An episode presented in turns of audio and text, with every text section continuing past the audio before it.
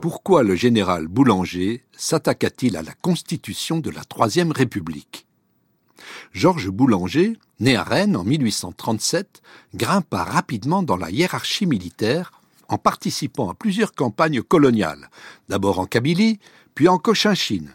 En 1884, il commanda le corps d'occupation de la Tunisie.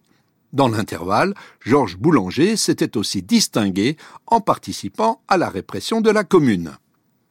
En 1886, Clémenceau, qui avait connu Boulanger quand ils étaient élèves au lycée de Nantes, joua de son influence pour l'imposer comme ministre de la guerre. Ses réformes en faveur des conscrits furent très appréciées. Mais c'est son refus de réprimer les grèves ouvrières et surtout ses discours belliqueux à l'égard de l'Allemagne qui lui assurèrent une grande popularité. Surnommé le général Revanche, Boulanger suscita un immense engouement dans une société française qui était alors frappée de plein fouet par une grave crise économique. Cette notoriété commença à inquiéter sérieusement le gouvernement républicain au moment de l'affaire Schneebele. En avril 1887, ce commissaire, en poste à la frontière avec l'Alsace-Lorraine annexée, fut arrêté par la police allemande pour espionnage. Boulanger voulut aussitôt adresser un ultimatum à l'Allemagne pour faire libérer Schneebele et mobiliser l'armée. Pour éviter le risque d'une nouvelle guerre, les républicains l'écartèrent du gouvernement. Cette éviction eut pour effet de renforcer le mouvement populiste qu'on commençait à appeler le boulangisme. Présenté comme une victime des politiciens corrompus qui courbaient l'échine devant l'Allemagne, Boulanger fut alors soutenu par une coalition hétéroclite regroupant tous ceux qui combattaient le régime républicain.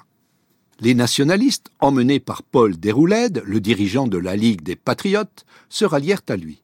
Mais ce fut aussi le cas des bonapartistes, des monarchistes et même d'une partie des socialistes révolutionnaires qui espéraient imposer leur programme grâce à lui. Mis d'office en retraite en mars 1888, Boulanger put se consacrer librement à sa carrière politique. Il élabora un vague programme exigeant une révision des lois constitutionnelles, programme décliné autour du slogan Dissolution, révision, constituante. Comme les candidatures multiples étaient possibles à cette époque, Boulanger se présenta dans de nombreux départements de France. Il fut élu à maintes reprises, notamment en Dordogne, dans le Nord et dans la Somme. Le 27 janvier 1889, il remporta une élection législative à Paris. 50 000 personnes se rassemblèrent pour fêter sa victoire en scandant À l'Élysée Le risque d'un coup d'État poussa le gouvernement à poursuivre Boulanger pour complot contre la sûreté intérieure. Plutôt que de s'engager dans une épreuve de force, il préféra s'exiler à Bruxelles. Le 30 septembre 1891, Georges Boulanger se suicida sur la tombe de sa maîtresse qui venait de mourir de la tuberculose. Clémenceau avait cru, dans un premier temps, pouvoir utiliser la popularité de Boulanger dans son combat contre les républicains opportunistes. Mais il découvrit rapidement qu'en faisant des concessions aux nationalistes et aux populistes de tout poil, c'est la démocratie qu'on mettait en danger.